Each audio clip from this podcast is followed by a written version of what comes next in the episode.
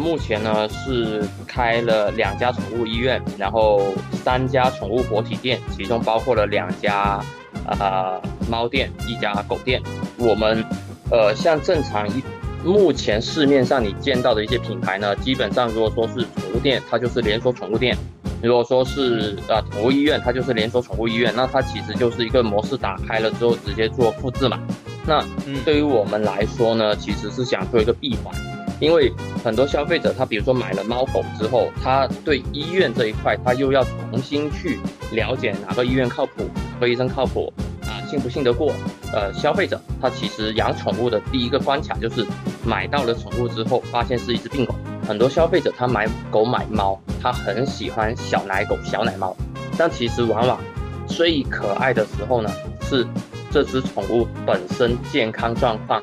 啊，最没有保障的时候，你猫咪如果说一两天你发现猫砂盆里面没有它尿的尿，那这只猫就不是健康的了，你得赶紧送去医院做导尿，因为很可能是尿闭。经常有客户就是，这只宠物它其实是一个亚健康，它其实已经不舒服了，但是。宠物主太忙，所以他没有关注到。往往等到关注到这只宠物的时候呢，它已经是病得比较厉害的。而且宠物它跟我们人不一样，它又非常的能忍受病痛。就比如拿狗狗来举例子，它再难受，它看到主人，它还是会把这个疼痛尽量的去忘记，然后去迎合主人，去让主人求摸摸、求抱抱，对不对？但是等到它真的不舒服的时候，我们看到它真的异常了，比如说尿失禁了。啊，非常高烧，然后一摸啊，好烫。那这种情况下，宠物往往就已经是比较严重的了，就是太让人心疼了。这个，所以就是我们的听友，如果说您真的爱自己家的宠物的话，那就可能多花点时间关心它的健康。现在目前来说，基本上所有的宠物医生，他都是全科医生为主，就等于是我什么都要会。但是未来我觉得更好发展的话，其实就是向我们人类靠齐。见过最夸张的是，我买了一只狗。啊，有一个消费者买了一只狗线上，结果发过来一个快递，打开是一个狗的公仔。我们的宠物医院啊，活体店都是大面积的这种蒂芙尼蓝的这种色调，那就是因为很多消费者他买了猫狗之后，他是冲动的。那我们会把这个颜色设计成这个冷淡的一个冷色调的一个风格，就是想让消费者在我们店是理智的购买这只宠物，而不是要靠一时的冲动。你好，欢迎收听星球小趋势研究所，我是 Sean 沈诗涵。过去的五年，我不断地向行业创业者学习，并观察消费者的心理及行为。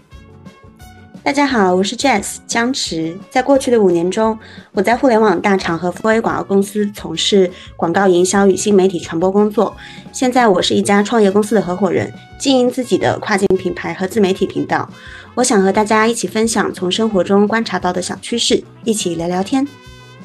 Hello Hello，大家好，我是 April，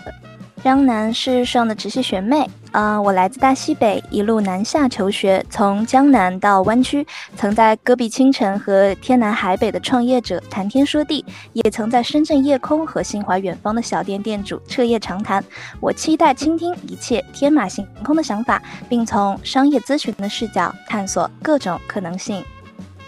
我会和 Jess 以及 April 共同主持这档节目，探索有趣的行为及品牌消费小趋势，这也是我们三人的兴趣所在。在这档节目中，我们将着重探索各个领域的小趋势，以及行业中特别有意思的营销洞察。我们也将邀请我们认为很酷的小店及新品牌的创始人，与我们促膝长谈。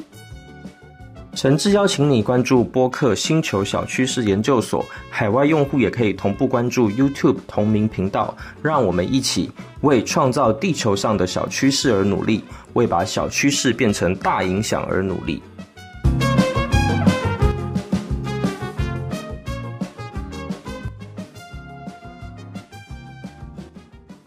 Hello，大家好，欢迎收听星球小趋势研究所。呃，今天特别荣幸邀请 AGO 宠物的品牌方，呃，深圳市爱可宠物服务有限公司的阿 Q 王秋胜王总和我们一起聊聊宠物经济以及宠物行业。哎，就是在我们节目一开始啊，就是我能不能私人的和阿 Q 问一下，就是呃，你这个阿 Q 的绰号是怎么来的呀？呃，其实从小就大家都这么叫我，然后到底是什么来的也忘记了。就是从我读书到 进社会，一直都是人家都这么叫叫开了。哦，原来是这样。我想说有什么典故，因为我想说阿 Q 跟好像跟您的这个本名好像也没有很直接的这个关联。呃，硬要关的话，就是秋天的秋咯，就 Q 咯。哦哦，OK OK，蛮蛮有意思的。OK，好，那在节目的最一开始呢，就是想请阿 Q 跟我们介绍一下，就是 AGO 宠物这个品牌，以及你们现在在做的一些事情。AGO 的话，其实是二零幺六年成立的一个品牌。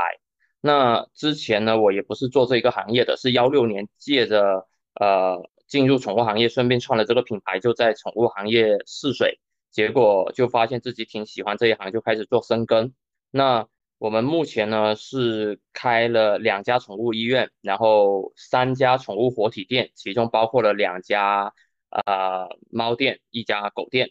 然后在线下的话做的其实也还可以的，然后中间也有切入过，比如说啊猫咖呀，然后高端的宠物寄养啊，这些都有接触过。那呃往后的话就见步走步嘛，因为现在规划各方面被之前的一个疫情打完之后，也会随时做调整。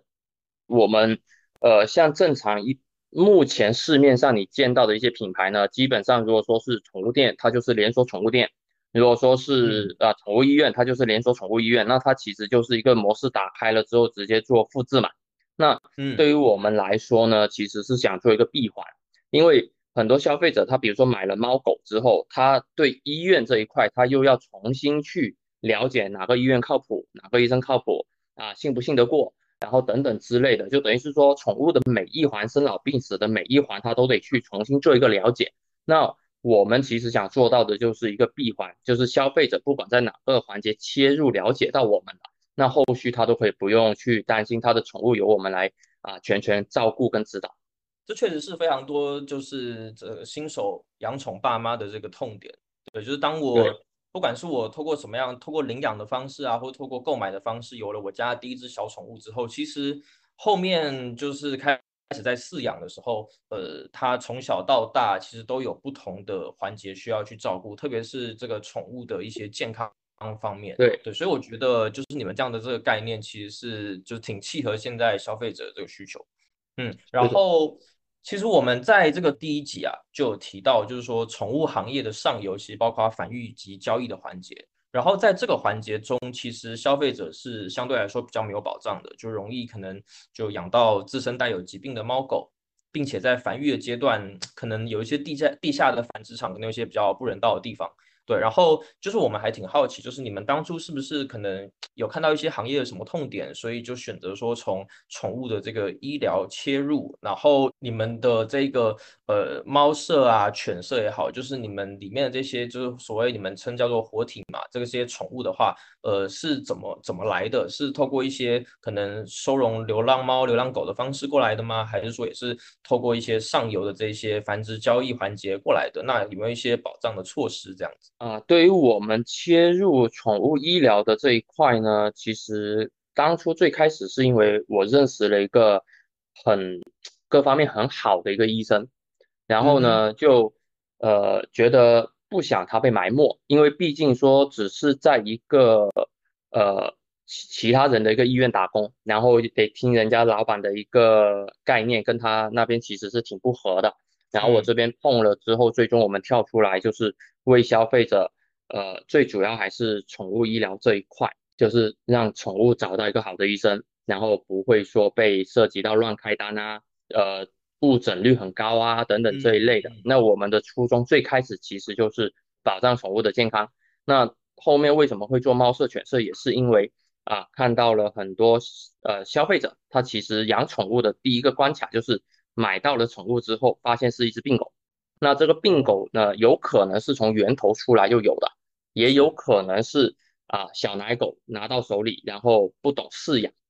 啊，或者说照顾不好，那小奶狗是很容易生病的，然后就经常往医院去送。那也是因为这样子，我们才说开了医院之后，后面去突破自己的一个极限，去开这个活体售卖店。呃，很多呢，就等于是说，其实这里是有一点。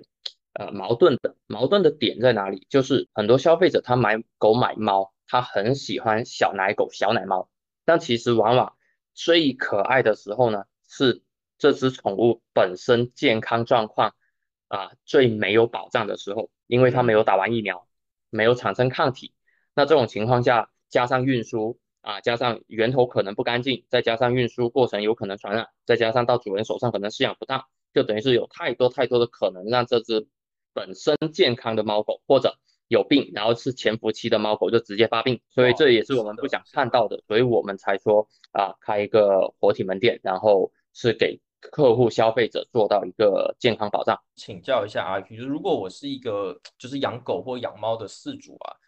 嗯，我要怎么样去比较好去照顾他们的健康啊？就可能，嗯，可能不同的年龄段的时候，我应该要注意什么？然后，我如果想要给自己的猫狗做健康检查的话，我应该做什么项目会比较合理？就像您刚刚提到，就是可能有一些宠物店，它可能会有误诊啊，或者是它该做的项目没做啊，等等这样的一些情况。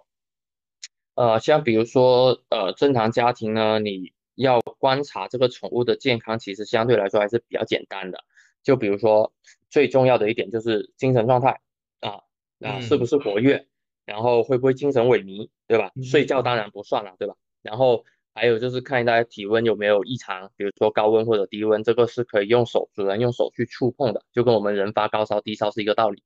然后呢，更多就是把检查一个鼻头、眼睛、耳朵啊有没有异常多的分泌物啊，然后有没有打喷嚏，这些都是体表我们比较容易观察到的。再来一个就是看它的一个食欲如何，对吃的有没有欲望，然后呃大小便是否健康。那比如说你猫咪的话，举个例子，你猫咪如果说一两天你发现猫砂盆里面没有它尿的尿，那这只猫就不是健康的了，你得赶紧送去医院做导尿，因为很可能是尿闭啊。狗的话，那其实大便就更好观察了，就是正常的跟拉稀的一个状态。那如果是拉稀的，有可能是喂多了，有可能是没有做体内驱虫。啊，然后有可能是吃到一些啊骨头之类的划伤它的一个肠道，就都有可能。所以只要是大便正常、大小便正常，然后精神状态 OK 啊，食欲 OK，然后眼鼻耳口没有这些很多的一些分泌物跟异常，那基本上它可以判断这只狗狗是健康的。但如果说这方面哪一个板块有异常啊，或者说呃，持续一段时间，比如说啊，你拉稀可能第一次，那我先观察一下，对吧？那你连续三到五天都在拉稀，那我就建议赶紧送去医院了。对，然后像您刚刚说的啊，如果说不同年龄段的宠物要做什么样的一个检查，那其实，在刚开始拿到小奶狗的时候呢，就是以观察为主啊，然后打疫苗啊，到时间打疫苗，小时候要打三针，然后打完三针之后，过个二十一天，你得去做一个抗体检测，就抽血。然后如果说抗体检测啊，那个抗体是足够的，比如说狗的话就是犬瘟细小啊，猫的话就是猫瘟，这几个是重大传染病，而且致死率很高。那如果说像这一个抗体足够了，那基本上啊幼年时期基本上就 OK 了。那后面呢，你如果说要做其他的项目，就看主人自己。有的呢习惯就是说我做一个观察为主，那有的呢就是我当下就想要知道这只狗狗有没有体内寄生虫，对吧？或者它的耳朵有没有耳螨啊？有没有虫子在里面？那像这种的话啊，比如说体内寄生虫，我们可以送去医院做一个便检啊。我们会在它的粪便里面取样，看一下有没有体内寄生虫。包括耳朵也是，就是取样看一下有没有耳螨啊，是不是各方面是 OK 的？那像这一些都是可以做的。然后你说等到狗狗在长大之后呢，那其实就是定期做一个检查就好了，不用说每年都做。跟我们人一样，那如果说进入老年的话呢，我们会建议啊定期，比如说每年都稍微做一下。那项目的话跟我们人其实差不多啊，B 超啊，X 光，然后血常规啊，然后也是做一些体表的一些，就项目其实也挺多，但具体要就是主人看这个狗狗的一个状态跟猫猫的一个状态啊，然后着重需要检查哪一块，可以跟宠物医院的医生去碰。然后看需不需要去做。那如果说这份报告下来啊，各方面都健康，那你放个一两年、两三年再复检一次都 OK 没有问题，因为都健康嘛。但如果说比如老年犬肝肾功能啊是有异常的，那慢慢步入老年，多多少少都会，对吧？那就是看医生，就是说定期复检啊，或者需不需要吃一些保健品的药或者护理的药啊，给它巩固巩固、稳一稳这样子。对，因为确实网络上怎么说，现在虽然网络很发达，可以查到很多相关的文章，但是其实就是我们站在我们的角度会觉得说，很多到底是不是权威的，也挺让人存疑的。那如果说听。有，就是现在有在养猫猫、养狗狗的，就如果确实是有这方面的一些疑问的话，在听了阿 Q 的解答之后，相信会比较清楚一点，该怎么样去照顾自己的小猫小狗。呃，很多养宠人士啊，都是可能一二线的一些白领，那就有多很很多时候可能工作啊什么就是非常的忙，然后可能就忘记带宠物去体检了。或者说，如果宠物生生病了，可能就已经要呃喂药给他吃，但是可能真的太忙了，有时候不小心都会都会忘记。那可能呃平常的一些这种宠物的消耗品，比如说宠粮啊等等这一些，就快吃完了才会想起来说啊，我应该去补货。对，就不太知道，就是呃在这一方面的话，就是呃 AGO 这边。有没有能够提供一些方式，能够说去协助到自己的用户去解决这些问题？呃，其实像简单的一些我们能提供到，因为只要是在我们这边有登记过的一些客户，那系统都会自动提示的。我们也可以去给客户做一个提醒，比如说到时间打疫苗啦，啊，到点做驱虫啦，啊这一类的，我们会可以去跟客户去说。但是像您刚刚说的，宠物生病了，或者说忘记带去体检，那其实最经常有客户就是这只宠物它其实是一个亚健康，它其实已经不舒服了，但是啊宠物主太忙，所以他没有关注到，往往等到关注到这只宠物的时候呢，它已经是病得比较厉害的，所以这也是为什么很多宠物主说，哎我为什么去宠物医院这么贵？因为这只宠物它只是小问题的时候它没有发现，往往送过来的时候已经比较严重了，所以相对来说就跟我们人一样。普通的发烧感冒那是一个费用，对不对？但是如果说是呃一直不去理，变成重度肺炎了，或者发烧已经烧到伤到脑子了，那这种情况那费用肯定是不一样的。那放在宠物身上其实是同理，而且宠物它跟我们人不一样，它又非常的能忍受病痛。就比如拿狗狗来举例子，它再难受，它看到主人，它还是会把这个疼痛尽量的去忘记，然后去迎合主人。去让主人求摸摸、求抱抱，对不对？天哪！但是等到它真的不舒服的时候，我们看到它真的异常了，比如说尿失禁了啊，非常高烧，然后一摸啊，好烫。那这种情况下，宠物往往就已经是比较严重的了。那呃，关于喂药的这一点呢，就还是需要我们的医生，只要来我们这边看病，我们定期都会去做一个回访。那也要叫宠物呼吁宠物主人，就说宠物生病，喂药记得要按时喂。比如说，你一个病程，我给你开七天的药，但是你只喂了三天，然后你另外四天你忘记，然后后面这只宠物它没有好，那这种情况下，其实很大原因是它的主人没有去按时去喂，因为我开的是一个疗程的药，对吧？那有些宠物主人呢，就会借机来说啊，你们宠物医院不好，或者你们的医生技术不行，但是明明开了药是你不去喂，这个宠物自身是好不了的。对，所以这里也要呼吁宠物主人，就是说开了药一定得按时去喂。然后至于您说的啊，宠物消耗品，猫粮、狗粮，其实现在的呃线上线下都挺发达的。像我们线下的实体门店，很多主人他只是说突然间临时没粮了，给我们一个微信一个电话，我们直接就送货上门。对哦，OK OK，对，然后很多宠物主也会借着比如说双十一啊。啊，六幺八等等的一些节日，然后在一些网上去采购，这些也有，就相对来说，这一点呃其实是很发达的，所以就不用太担心。嗯嗯，主要还是健康的这个部分，对吧？要对，主要是健康这一部分。对我刚刚尤其听到您说，就是狗狗的话，它非常的忍受，然后它就是希望在自己的主人面前表现就是最好的一面给主人看嘛。我觉得真的是，就是太让人心疼了这个。所以就是我们的听友，如果说您真的爱自己家的宠物的话，那就可能多花点时间关心它的健康。对，然后其实我们就在思考，就是整个这个。呃，宠物猫狗的健康领域啊，就是还有哪些地方可能可以做一些升级的时候，其实我们也想过，就是类似宠物的医疗保险，因为我们想说，既然人类有医保的话，那是不是就是猫狗也有类似这样子的宠物医疗保险？那就在这块的话，有没有一些什么建议可以给到我们的饲主，然后或者说有一些实践的案例可以跟我们分享？呃，其实有像现在宠物的这个宠物保险，其实已经普及的挺厉害的了。就最早的时候呢，还是有一些坑的。就比如说，呃，很多的宠物保险，然后突然间扎堆出现各种各样的名字，我怎么保怎么保。但是其实它毕竟宠物的群体不像我们人这么多，所以呃，很多宠物呢，就很多宠保险公司，它是前期推了一两年之后，这个牌子就不见了。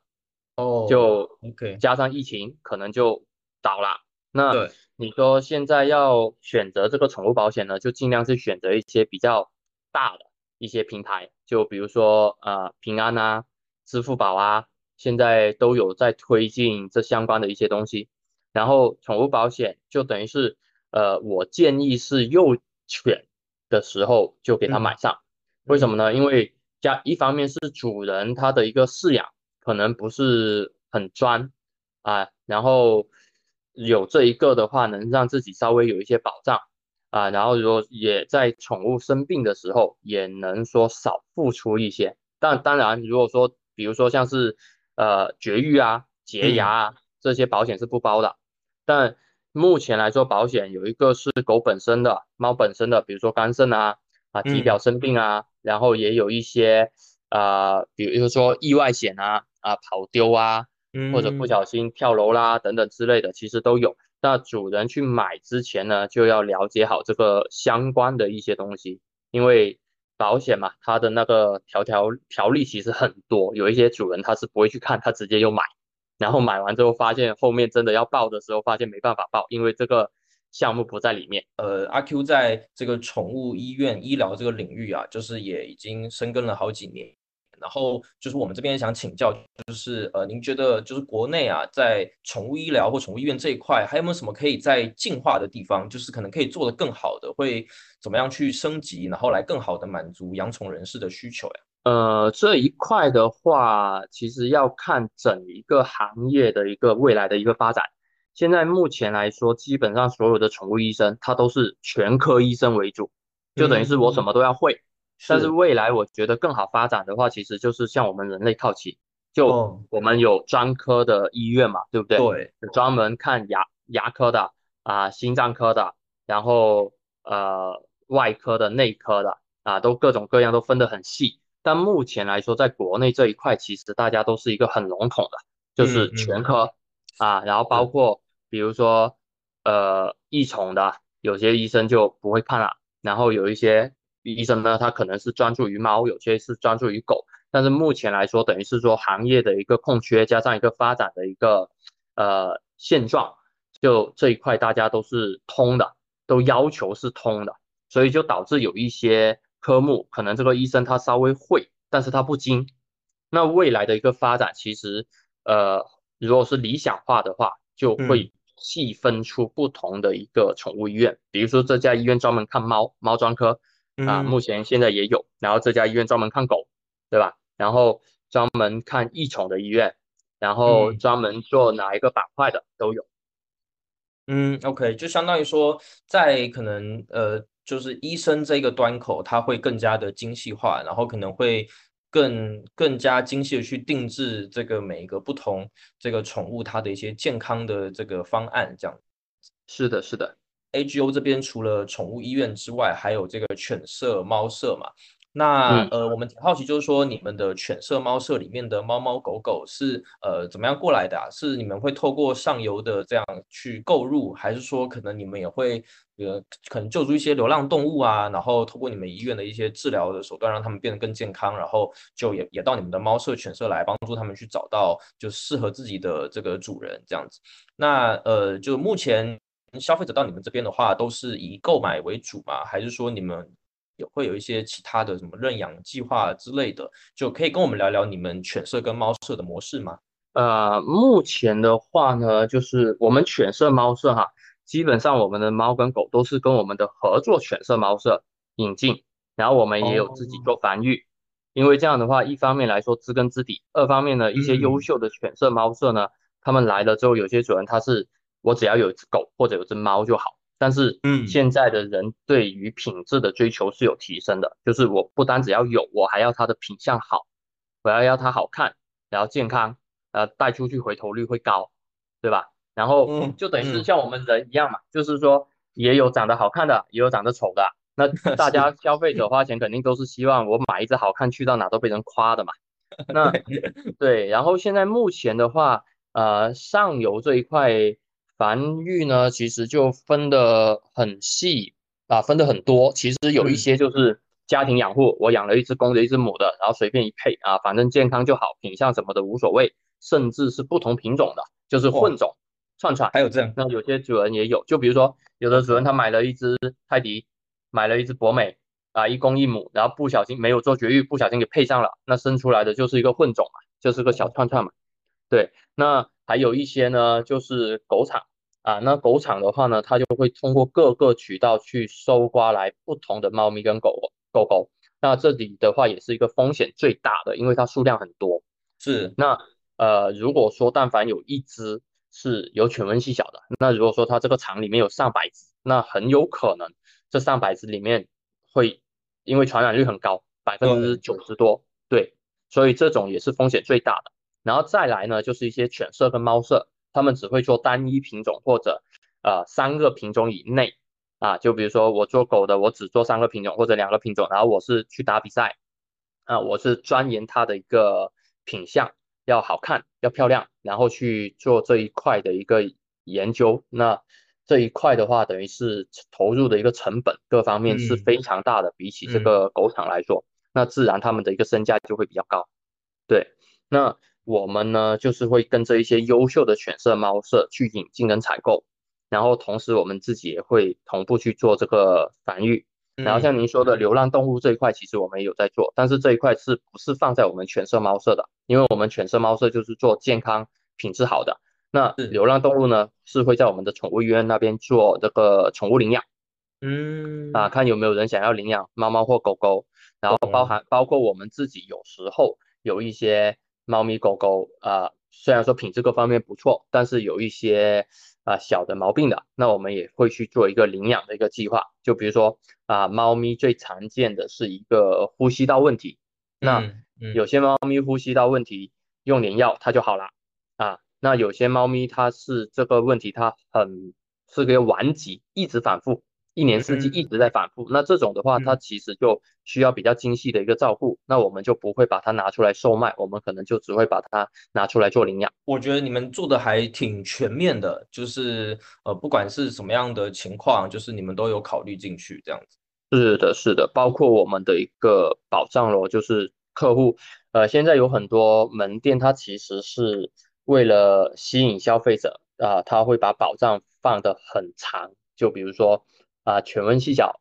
猫瘟啊这些会把它放到我给你保障一年，对吧？但我们这边前期保障基本上都是十五天，因为我们能确保这只狗到你那边或者这猫到你那边是没有问题的。但如果说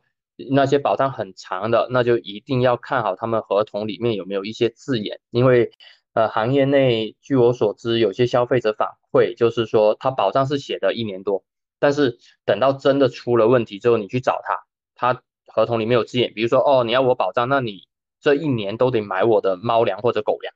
哦，你没有买，那我就不给你做保障。对，就会玩一些文字游戏，那这其实是对行业发展是一个不健康的。对，所以我们就呼吁说，消费者还是要呃注意一点哦。哎，那就像宠物，它有类似这种健康证之类嘛？比如说，我真的想去买一只猫狗来养的话，我我我我作为一个消费者，因为信息不对称嘛，我要怎么样去保障我的权益，或者说去降低这个风险？呃，一方面呢，就是你得去看了解这个猫狗之前，你了解这一家公司，就比如说，呃，它有没有线下门店，然后它大概投入了多少，因为。投入跟回报虽然不一定成正比，但是他投入的越大，就一定说明他对这个行业他是越用心的在做。嗯，就举个例子，像我们门店，我们线下现在包括疫情，我们线下投了这么多店，那都是真金白银砸进去的。那砸进去，并不是说我要去赚消费者多少多少钱，我有多大的暴利啊之类的，那其实是没有的。那更多其实我们是想给消费者一个保障，是我们真的在用心做这个事情。就比如说我们卖猫卖狗，那我们是真的有宠物医院在给你做健康保障，而不是说一张合同写上去给你的宠物健康保障，仅此而已。然后真的出了什么问题，哎，我不懂，我不会，我不管。那我们是真的有是在做这个事。然后呢，有些消费者现在他习惯于线上采购，那线上的话呢，就一定重中之重，因为现在线上包装的很厉害，你没有看到线下门店，他有可能他只是借用别人的场地，甚至他根本就没有猫没有狗，他只是搬搬运别人的饰品，然后等到你真的买了之后呢，就开始给货不对版的呀，或者给生病的呀。我见过最夸张的是，我买了一只狗。啊，有一个消费者买了一只狗线上，结果发过来一个快递，打开是一个狗的公仔，宠物公仔，这涉及消费者诈欺了吧？但是你没办法，你线上这个东西，你可能连它营业执照你都不知道。OK OK，对吧？而且你涉及到运输托运的这个过程，他打开了之后发现是一个公仔，你去举报他说我打开了是一个公仔，然后他其实他拍了一个视频，我把一只真的狗放在箱子里面给快递员拿走了。那你中间的这个环节是没有办法，就是人家明法完全可以污蔑你说你就是把狗拿走了，然后你放了一个公仔进去，然后就说你没有收到，所以这等等于是说线上这一块，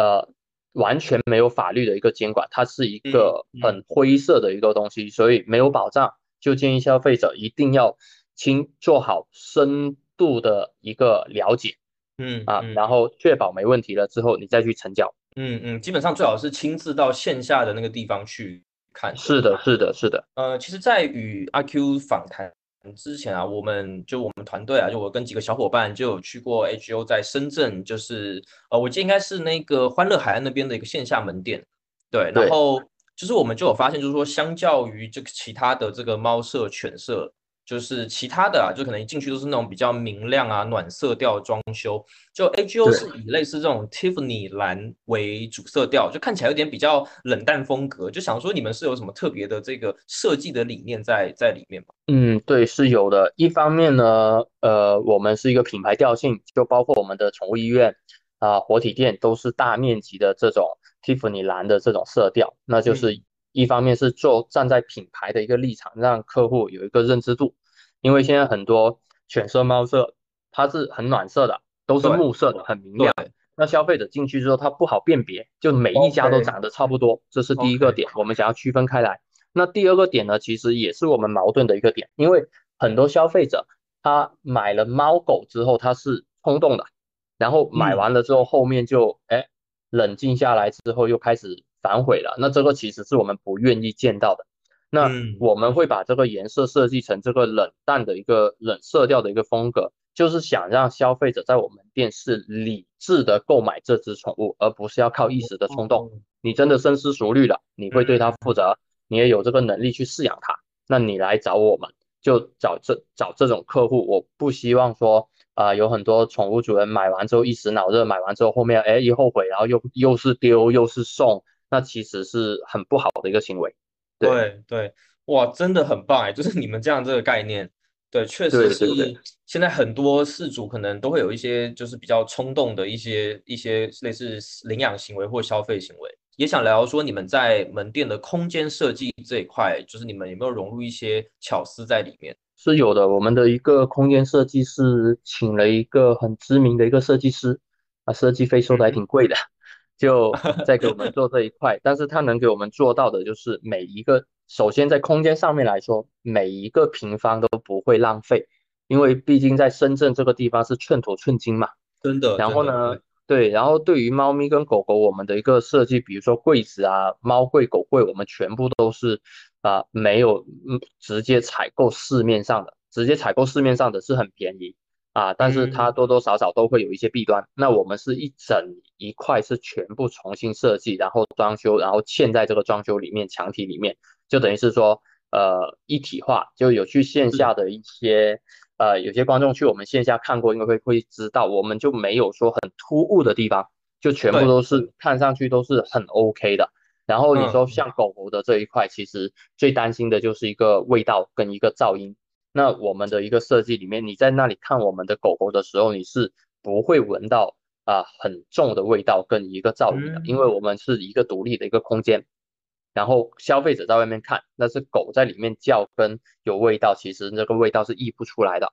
对，那对于猫猫的这一块的猫柜也是，因为对于猫跟狗，我们也担心这个传染病风险的一个问题，所以我们的每一个设计都是先针对一个猫狗的一个健康，再针对一个呃传染性，就是尽可能的怎么去杜绝，然后接下来才是美观。我们这边门店其实是有一些设计师会啊时不时跑来我们这边就是去看，因为我们包括连天花就是都都是有做设计在里面，所以他们是会跑来我们这边去参观去看。因为没有哪一家宠物店愿意说，包括连天花、连一些边边角角的位置都要去把它考虑到。嗯，确实，就光是装修就可以感觉出来，你们是花很多心思以及真金白银投入到里面去的。是的，是的。哎，目前的话，AGO 应该是在深圳这边有总共有五家实体门店，对不对？包括医院跟犬猫舍这样子。然后就是我们也挺好奇，就是你们这个开店的节奏还有这个选址方面，是不是有一些策略的考量？然后就是在疫情前后啊，对这个线下宠物门店来说，就是有没有一些冲击或是一些比较大的影响？呃，我们门店的话呢，选址这一块就基本上是我们自己在跑。那比如说医院的话，我们就是肯定只能是呃社区的一个密集度比较高的一个地方，然后养宠比较多的。那我们的活体门店呢，基本上都是开在商场，因为我们一般希望呃消费者冷静的。购买的同时，也希望他能看到我们，所以我们会选择在一个人流量比较大的一些地方，就比如说，呃，商场里面，然后人来人往的比较多，然后他们会看到这个猫咪跟狗狗，同时可以了解到我们的一个宠物医院啊，所以我们的活体店是只进商场，然后我们的医院呢就是在社区啊，医院它也进不了商场，因为进了商场诊疗许可证它是批不下来的。OK，呃，疫情的话影响其实是挺大的。对吧？我相信各行各业啊，线上可能是有发展，但是线下的实体行业应该是所有的行业都是比较凄惨的一个状况。因为疫情严重的时候，你根本就不给流通嘛，人员没有办法流通。对，而且我们这个宠物相对来说，它是一个呃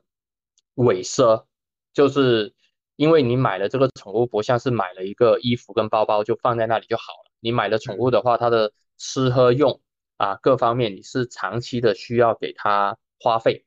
那有些很多的一些人呢，就是疫情解封之后，他想要有一只拥有一只自己的宠物，但是疫情过后他冷静了下来，他发现我得先搞到钱，我把自己养活了先，然后宠物的话以后再说。是是，所以对于我们来说，就是呃，宠物这一块，消费者还是。冲击是蛮厉害的，包括线上，因为线上很多的话，它的价格是非常的便宜的。嗯，但是就像我说的，它非常的便宜，它必定所有的风险都是消费者来承担。而且确实养一只宠物，其实真的没有想那么简单，包括你每个月都都需要有一些固定的这个金钱还有时间的投入在里面。这对是的，就现在对啊，一些在一二线城市打拼的年轻人来说，其实也是挺困难的一件事情。对。但是它也有相对的一个好处，就是呃心灵上面它能给你做到一个安慰。对对对，是的，是。就至少它能让你释放你自己的一个压力。比如说你一天出去已经很忙了、很累了，然后回到家，然后有一只宠物迎着你跑过来，然后来治愈你一整天的一个劳累。那这一点的话，是很多人他养宠物的一个呃没养宠人跟没养宠人很大的一个区别。就是养宠人能感受到，但是你没有养宠物，你是永远感受不到啊！一只宠物能给你带来多大的一个快乐？对对。然后其实我们，嗯，就是我跟几个小伙伴，我们在做这一档节目，我们就是有一个就是最大。初衷吧，就是我们希望，就是说人类跟宠物是那种互相疗愈的啦的一个状态，就是呃你也很照顾它，宠物也可以充分感受到你的爱，然后呢，你又可以从宠物这边去汲取到一些心灵上面的帮助，那就是一个非常棒的一件事情。是的，是的，是。然后哎，我们这边也挺好奇，就是因为现在呃，据我们了解，AGO 这边应该主要都是在深圳，对不对？就是未来的话会开到其他地方去呃。不排斥，就是我们这边是深圳的一个本土品牌嘛。那如果说是外地的话，呃，我们没有主动的去开发一个市场，因为毕竟我们是全部都是自营企业，然后呢，呃，也没有说去拉资本进来，所以我们的一个开店节奏呢，就其实是在自己的手上把控的。那我们现在加上疫情呢，也不想让自己说啊那么的。就是野心有缩小了，就没有说把野心放的那么大。对，然后对于外太照进了，对不对？是是是，因为我们毕竟呃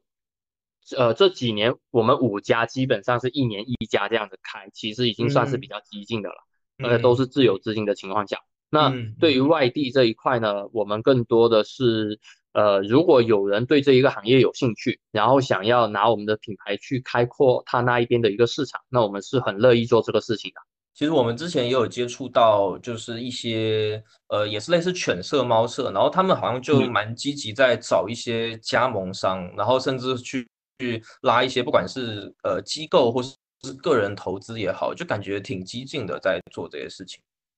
是的，我们就还是维持自己的一个初心咯，就不会说跟利益嗯太多的一个挂钩，因为我们最初的呃目标是让宠物的这个呃看病各方面的啊有到一个好的保障，然后往前做一个升级，就是让宠物直接从源头那里就能买到一个健康的一个猫咪跟狗狗。那如果嗯嗯说呃扩得太快的情况下，那必然会有一个供应不足的一个情况。那这样的话，你的一个品质各方面的一个把控就没有办法做到那么好。包括宠物医院的话，人才的一个培养是最难的。一个医生从呃考到证，然后到学习到接诊，到真的是在我看来是一个合格的，最少都要八到十年的一个沉淀。那像哇这种，如果说你扩得太快的情况下，那你的医院的一个诊疗的质量肯定会有所下降。嗯嗯嗯，有道理，有道理，就是就是咱们是一个就是比较精耕细作，然后就我们基本上我们的就跟我们的初衷一样，我们是美好宠物生活缔造者，我们专注的还是在希望就是帮助宠物还有饲主可以过上更美好的生活，这样子。是的，是的。就是我们有发现，除了这个医院跟猫犬舍之外，好像 AGO 之前好像还有提供过其他的配套的服务，也有做过一些其他的尝试。是的，像我们之前有做过猫咖，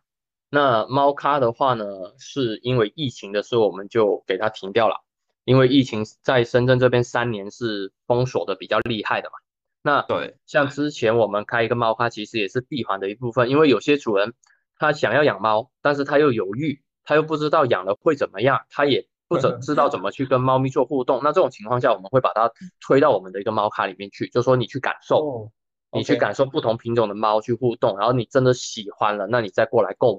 就也是嗯。跟我们的初衷是一致的，就是你深思熟虑了之后啊，你真的能接受有一只猫在家里面是怎么样子的时候啊，你想象得到了，你再来跟我们买，在你想象不到的情况下，我们做的工作就是让你尽可能的能体会到、想象到，对，这是猫咖的这个板块，然后我们也有接触那个宠物摄影的一个快闪。啊，那这个宠物摄影呢，它又区别于传统的这个宠物摄影，它是一个宠物一个绿布直接拍照，拍完照之后，更多的环境啊什么全部靠后期，就像是我们现在啊、呃拍电影啊，然后有一些科技的特效的，那其实人是在一个绿布前面去做动作，然后嗯环境场景都是后期出来的。那我们这一块是邀请了北京的团队在我们这里做了一个快闪。那针对的也是一些没有办法出远门的一些比较老的一些狗狗跟猫咪，那主人想要有有宠物的这一块的一些东西可以拿来做留念或者以后看一看啊之类的可以去做。嗯那包括呃宠物训练、宠物殡葬这一块，我们现在都是有合作的机构在做的。了解哇，又拓展到其他的领域上了，而且其实我觉得都是一些比较新兴的一些领域。那还想问问阿 Q，就是如果说在我们的听友当中也有人从事这个宠物行业，但可能跟你们现在做的领域比较不一样，那如果说他们想要来寻求一些商业合作的话，就是呃，你们会希望是做哪些子领域的一些商业伙伴过来，然后以及对这些潜在的合作伙伴，就是有没有什么一些自己的期望啊，或是要求，就是或许大家可以一起做大做强这样子。呃，那如果说有小伙伴愿意过来一起做大做强，那肯定我们也是希望的。那首先是需要呃理念是合适的，第一个点就是一定是要热爱宠物，而不能是是说我单纯的把这个东西看作一个牟利的一个工具。因为嗯如果说是想要当做一个牟利的工具，有很多行业你可以去谋，但是宠物这一块它比较不一样。当你牟利不成的情况下，你要放弃的时候，必然你后面跟着的就是一堆猫猫狗狗的一个烂摊子。那这一块是比较不嗯负责的。那像我们找一些商业合作，我们也有在接触，也希望有一些听友来找我们啊。哪些方面呢？比如说我们的特长处其实是线下闭环，但是啊线上这几年的一个发展它非常的快，那我们的精力投放在线下，线上我们是会有点跟不上的啊，说实话。然后你说创建团队啊，各方面的。啊，那相对来说，我们现在也分不出这一块的一个精力啊，所以我们是希望一方面呢，就是线上这一块的领域这个板块，我们希望有人过来跟我们洽谈这个合作，就比如说啊直播呀，啊带货呀，对吧？然后什么拍视频啊、剪辑啊，我们虽然都有在做，但是我们就没有说那么专业的去弄这一块，我们的重点就还是在深耕我们的一个线下，对，然后包括其他的一些。啊，比如说宠物服装啊，啊，宠物烘焙啊，啊，然后宠物的一些呃食品用品啊等等的这一块，包括宠物家居等等，其实都可以有机会来做一个呃切入。就最后想请教阿 Q，就是说干宠物服务这一行，嗯，对你来说有没有什么就是比较特别的意义啊？因为我觉得能坚持做一件事情，然后就是不忘初衷，其实是需要一些。坚持跟热爱的，然后其实我也一直很佩服像阿 Q 这样，在一个行业里面这样子深耕的从业者，就是能不能请你分享，呃，做这些事情对你来说的一些意义，然后就是有没有什么是觉得呃能够让你一直坚持这样做下去的？嗯，其实有的，像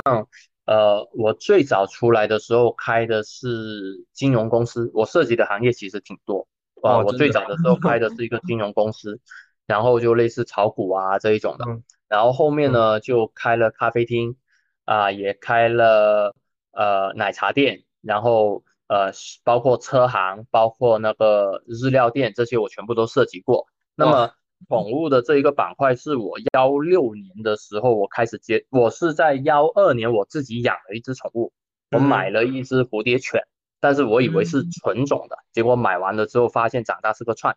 那但是是个串我也养到了现在，它现在已经九岁了。对，那在这一块就是我想买一只纯种，但是我买到了一个串，我会对它负责。但确实这一块它就是在完美里面的一个小遗憾，就是我最终没有买到一只纯的。那是，对，然后宠物这个行业我也是很喜欢，所以我是到幺六年的时候我开始接入啊宠物的这个行业。那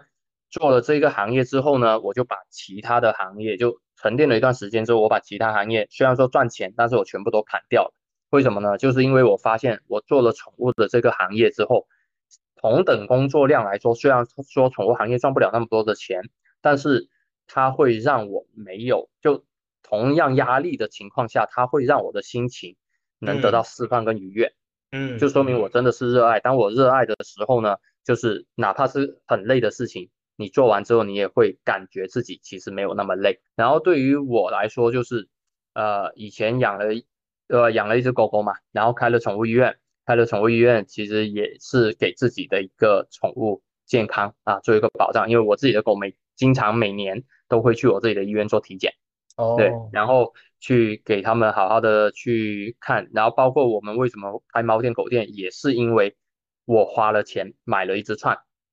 那我不希望。有太多的人跟我一样，因为有些人他买到了一个串串之后呢，他可能就说哦，那这不是我想要的，就不要了。对，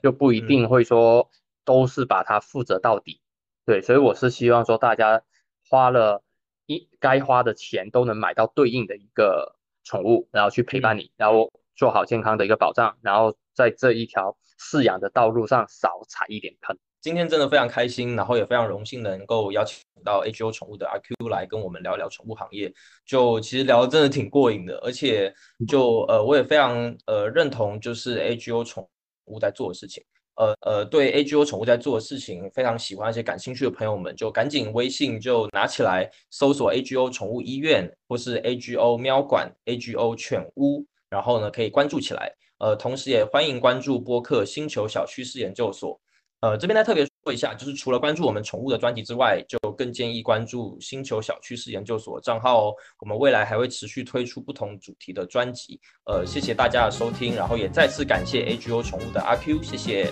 嗯，谢谢谢谢。